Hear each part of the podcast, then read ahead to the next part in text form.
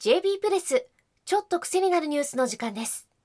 私は読み上げ担当の日場さゆりです。この番組では国内外の政治経済ビジネス安全保障などに強みを持つウェブメディア JB プレスが厳選した記事をお伝えするポッドキャスト番組です。今日の記事は能登半島地震と復興について。タイトルは能登半島地震であえて問う20年後に消滅する地域に多額の税金を投入すべきか。書き手は作家で個人投資家の山本一郎さんです。今年の元日に起きた能登半島地震。被災したのが能登半島の北端ということもあり人命の救助や物資の輸送などに時間を要しましたが徐々に支援物資などが届き始めています。今回の地震で被災された方々また大きな余震や悪天候の中人命救助や物資の輸送に尽力された自衛隊など関係者の方々の苦労を思うと筆舌に尽くしがたいものがあります。一刻も早く被災した方々の生活が再建されることを願っています。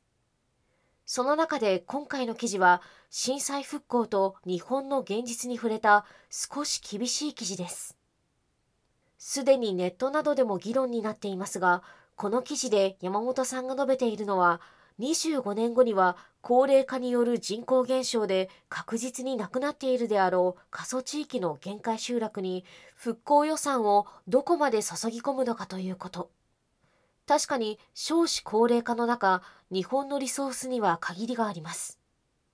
そのリソースをどこに振り向けるべきなのかという議論はタブー視すべきではありません。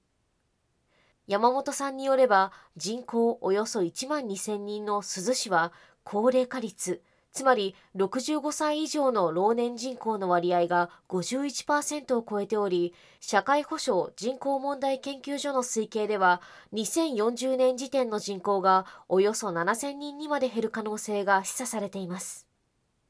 今回の激甚災害が起きたことでこの推計以上に人口減少が進むでしょう。これはあくまで珠洲市全体の人口推移で限界集落超限界集落の高齢化率はほぼ100%です。自ら何らかの業を営み年金などの政府補助を受けていない人も5%を切っているとみられます。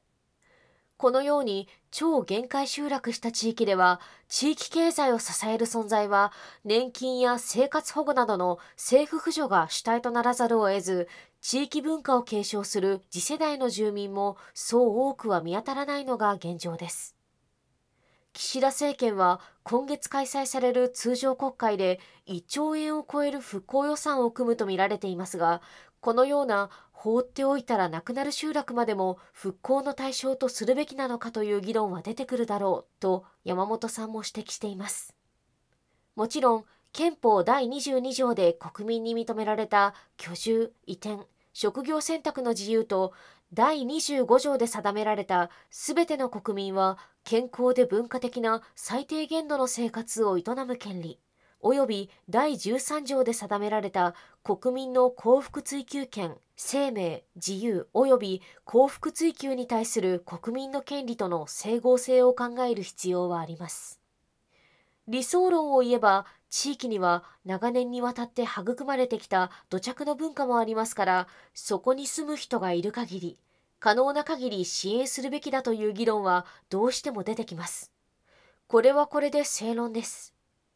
他方で国の財源に限りがある中でそもそも人口が減少し将来にわたって地域や集落の維持が困難である地域の復興にどこまで国費を投入するのかという点も議論されなければならないと山本さんは述べています。国民の権利選択の結果勤労人口が過疎地域での就業を放棄して都市部に移っているのは現実に起きていることその結果、地方の過疎地域では猛烈な人口減少と高齢化が進んでいますが、この流れが逆転する可能性はおそらく低いでしょう。そう考えると厳しい意見ですが、こうした議論もしなければならないという山本さんの指摘も理解できます。こうした議論の際に必要なのは、どこまで縮小すれば住民の努力である程度の自活ができるレベルまで地域が集約できるのかという青写真を作ることだと山本さんは書いています。仮に災害復興が進んでも地元の事業者が潰れて働き口がなくなれば必然的に年金のみが収入の高齢者や生活保護を受けざるを得ない世帯が増えます。これらの財源は日本の勤労世帯の社会保険料です。地域の企業やビジネスの生産性が回復する良い復興が進まなければ国民の社会保険料負担はますます重くなりますし国債の発行が増えることで納税者負担も一層増えますただでさえ勤労世帯の社会保険料負担が重くなり重税感が国民に広まっているのにこういった生産性が乏しく自活が難しい地域の復興予算を十分に出すべきだという話が並走してしまうのは国民の適正負担の観点から見ても公平性を欠く上にそもそも矛盾していると山本さんは指摘しています。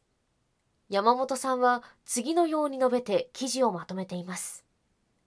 地震のような誰のせいでもない災害に遭ってしまうことは地域住民の責任ではなく仕方ないことなのだとしても復興後の持続可能性が見えない地域はいつまでも公費で助けることは今の日本の状況を考えると難しい。人口減少による地方社会、経済の衰退は誰かが何をしようとも押しとどめることはできないのだから、せめて勤労世帯も高齢者も、あるいは都市生活者も地方在住者も共倒れにならないように、日本という国の衰退をきちんとコントロールしながら、最善の経済縮小なり撤退戦なりを政策的に図っていかなければならない。被災した直後にとても厳しい意見ですが、こうした議論から目を背けるわけにはいかないということなんですね。